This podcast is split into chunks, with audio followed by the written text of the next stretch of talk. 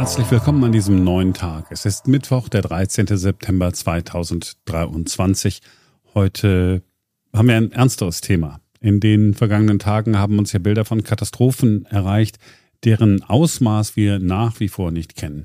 In Marokko sind bei einem verheerenden Erdbeben tausende Menschen getötet worden und noch weit mehr Opfer hat es in Libyen gegeben bei der Überschwemmungskatastrophe dort.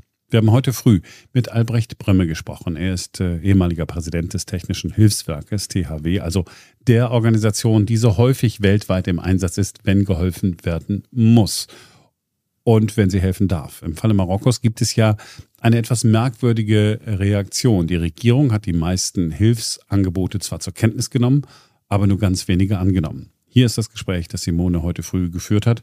Und da werden wir auch hören, dass die Lage in Libyen für die Menschen dort und auch möglicherweise für die Helfer noch dramatischer ist als in Marokko. Herr Bromme, bei der Suche nach Vermissten bekommt Marokko auch Hilfe aus Europa, von Großbritannien und von Spanien. Das deutsche Hilfsangebot hat das Land nicht angenommen. Warum nicht? Erfreulicherweise bekam Marokko nach diesem schweren Erdbeben Hilfsangebote aus fast 35 Staaten aus aller Welt, einschließlich Russland. Und wie immer wird dann geprüft, welches Hilfsangebot am besten passt. Und man hat zunächst auf die Hilfsangebote zurückgegriffen, für die es wohl auch bilaterale Abkommen zwischen Marokko und den angebotenen Staaten gab, was von Deutschland leider nicht der Fall ist. Mhm. Warum nicht? Ja, das muss man die Bundesregierung fragen. Ähm, es gibt kein bilaterales Hilfeabkommen, weil man natürlich über das EU-Gemeinschaftsverfahren das auch regeln kann. Mhm. Marokko hatte wohl die ersten zwei Tage nicht den richtigen Überblick über das Ausmaß der Lage. Und es gibt heftige Kritik im Land, warum man nicht noch mehr Kräfte geholt hat. Allerdings gibt es auch viele verstopfte Straßen und ob ein Hilfstrupp nicht vorankommt oder 40, spielt dann keine Rolle. Mhm. Aber es ist in der Tat für uns Laien schwer nachzuvollziehen, ne? weil es ja ein Wettlauf gegen die Zeit ist, jetzt noch Lebende unter den Trümmern zu finden, dass man da nicht alle Hilfe annimmt, die man bekommen kann. Ja, man muss die Hilfe anfordern und annehmen. Beides gehört zusammen, die man auch wirklich zum Einsatz bringen kann. Und das hängt ganz wesentlich ab von der Erreichbarkeit der, der entlegensten Dörfer und ich bin sicher, dass leider das letzte Dorf nach dem Erdbeben erst ein paar Tage nach dem Erdbeben erreicht werden kann, wenn vielleicht kein Überlebender mehr gerettet werden kann. Das ist bei solchen Bergregionen immer die Tragik des hm. Schicksals. Sie haben angesprochen, dass Marokko am Anfang nicht wirklich einen Überblick hatte. Jetzt kennen Sie sich durch Ihre Arbeit beim THW auch in anderen Ländern sehr gut aus, wissen, wie es dort in Sachen Katastrophenmanagement aussieht. Wie gut ist Marokko in der Hinsicht aufgestellt? Marokko ist deutlich besser aufgestellt als zum Beispiel Algerien, weil es auch mit dem THW gemeinsam geschulte Berg Spezialeinheiten zur Bergung von Verschütteten nach Erdbeben hat. Sie wurden in der Schweiz einem Training unterzogen und sind zertifiziert.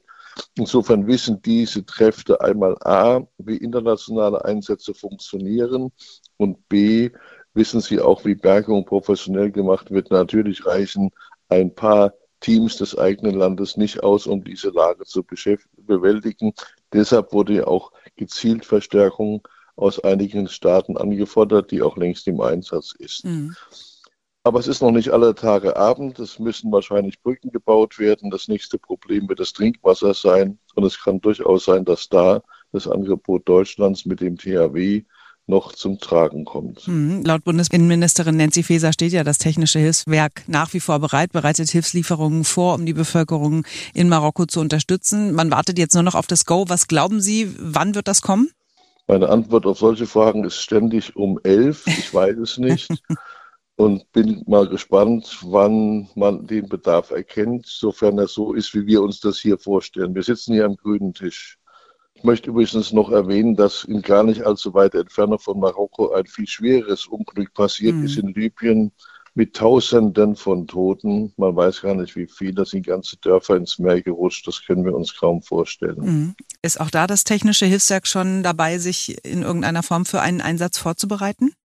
In Libyen wäre es ein Problem, mit Kräften hinzufahren, weil das immer noch ein Bürgerkriegsland ist. Und das ist dann ähnlich wie in Syrien. Dort könnte man technische Hilfe anbieten, sofern sie von dort, dort zum Einsatz gebracht werden kann. Die Lage in Libyen ist deutlich schwieriger und deutlich komplexer und deutlich verworrener. Mhm. Das äh, THW war ja schon bereit, um nach Marokko zu gehen. Man hatte sich schon gesammelt, als die Absage kam. Was macht denn das mit den Helfern? Also akzeptiert man das dann einfach? Das ist halt so, das gehört zum Job dazu. Oder ist man auch gefrustet, weil man helfen wollte und nicht durfte? Es ist immer traurig, wenn man helfen möchte und auch einen Hilfsbedarf sehr wohl erkennt und Hilfsmöglichkeiten schon ausgelotet hat und dann nicht zum Einsatz kommt. Aber ein ganz wichtiges Element im Katastrophenschutz, auch bei der Feuerwehr im Rettungsdienst, ist, dass man auch abwartet, bis der wirkliche Einsatzbefehl kommt. Da muss man gehorsam sein und kann nicht sagen, im gut gemeinten Glauben, wir fliegen mal schon hin und gucken, ob man uns dort braucht. Mhm. Das wäre die falscheste Reaktion und die kann das THW sich als staatliche Organisation sowieso nicht erlauben. Herr Bromme, ich danke Ihnen ganz herzlich fürs Gespräch, habe aber noch eine letzte Frage. Wie geht's Ihnen denn? Was macht das Cello-Spielen? Cello-Spielen macht allmähliche Fortschritte. Es ist noch nicht so vorangekommen, wie es sein müsste oder sein sollte, aber es klappt schon. Und Ihnen geht's gut? Mir geht's gut und wenn ich an die Welt denke, geht's mir dann ganz schlecht. Hm, ja, das kann ich nachvollziehen. Ich danke Ihnen trotzdem ganz herzlich fürs Gespräch und dass Sie das für uns eingeordnet haben. Schönen Tag noch. Ja, bitte sehr, danke gleichfalls. Das war's für heute. Wir sind morgen wieder für euch da, denn dann ist wieder ein neuer Tag. Heinz Buschkowski ist aus der Sommerpause zurück und dann äh, hören wir mal, wie er auf diese Woche blickt. Also bis morgen.